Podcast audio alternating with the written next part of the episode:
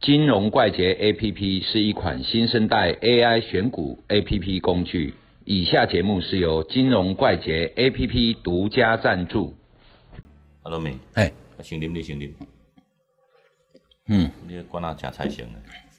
安娜，我们台湾哈、是的经济产能还有股市的量嘿，哦，最多是由电子股来的嘛。对吧？好、啊，电子股最多最多的产业链最完整的产业链就是半导体，就说 IC 产业链嘛。是，好，那我们今天来谈一下整个 IC 产业链大概是什么样子。IC 产业链大概就是上游的是 IP 设计还有 IC 设计这一些嘛。嗯，好，啊，设计出来，终有就有人制造嘛，对，对吧？制造之后，我们可能就要开始一些封装啊、测试啊、制造这一些嘛。哦啊，之后 IC 做出来了，要有什么？要有通路上去卖。对，啊，我们时常听到 IC 设计、IC 设计，还有一个叫 IP，现在多一个 IP 设计。嗯，IP 设计就是一个细制材，那细制材可以通过设计的验证哦，让设计人员用细制材为基础进行设计，可以整个缩短设计所需要的时间。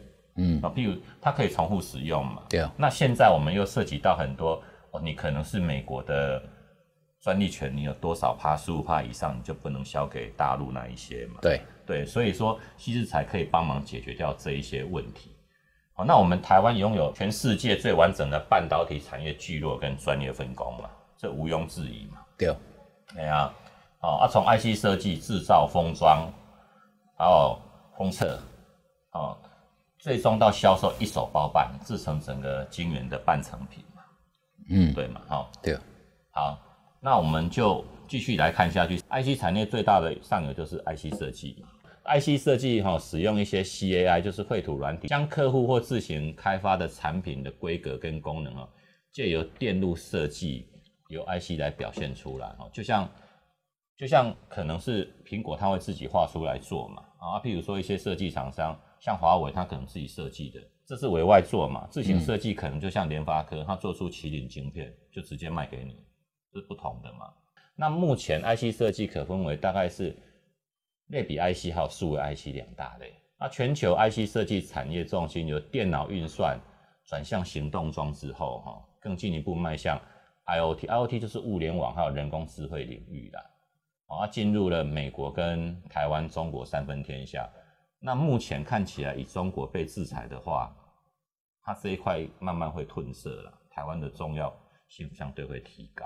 哦，那五 G 兴起后，中国的设计业对台湾跟美国造成威胁嘛？那、嗯造成威胁，啊，就美国，我们台湾不能对它怎么样嘛？中有的话，就 IC 设计的流程哈、哦，制造流程，它会是将晶圆厂做好的晶圆。那晶圆这一块的话，我们有细晶圆，像环球晶那一些专门做晶圆片的，嗯，哦啊，再交给台积电。哦，那台湾的 IC 制造业，台积电不用讲，世界第一名嘛。哦，啊、嗯三星一直不爽，但是你觉得三星有可能超过台积电吗？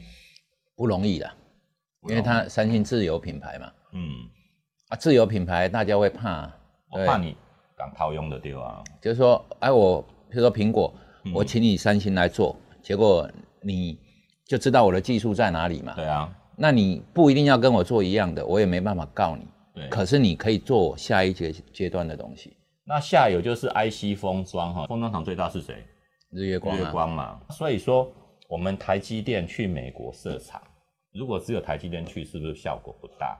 是不是让封装测试、日月光这些都要过去？嗯要就过整个去聚落啦。就整个聚落要对出来嘛，这样才有竞争力嘛，对，成本才会降低嘛。股票这种东西是这样，就是说哈、当你好赚的时候，嗯竞争者就会出现。嗯，对，那当你要甩开竞争的时候，你就必须要像台积电这样扩厂，嗯然后增钻研技术，啊，这种资本支出都会相当庞大。哦对啊，它都一百、啊，所以它会有一个未知的风险，就是说资本支出啊，我像台积电造造一个厂，它可能要两年到三年嗯才能对够回收一个厂的成本嗯，未来是问号哦，嗯哈、当然我们可看到的未来，电子需求是往上走的，没有问题。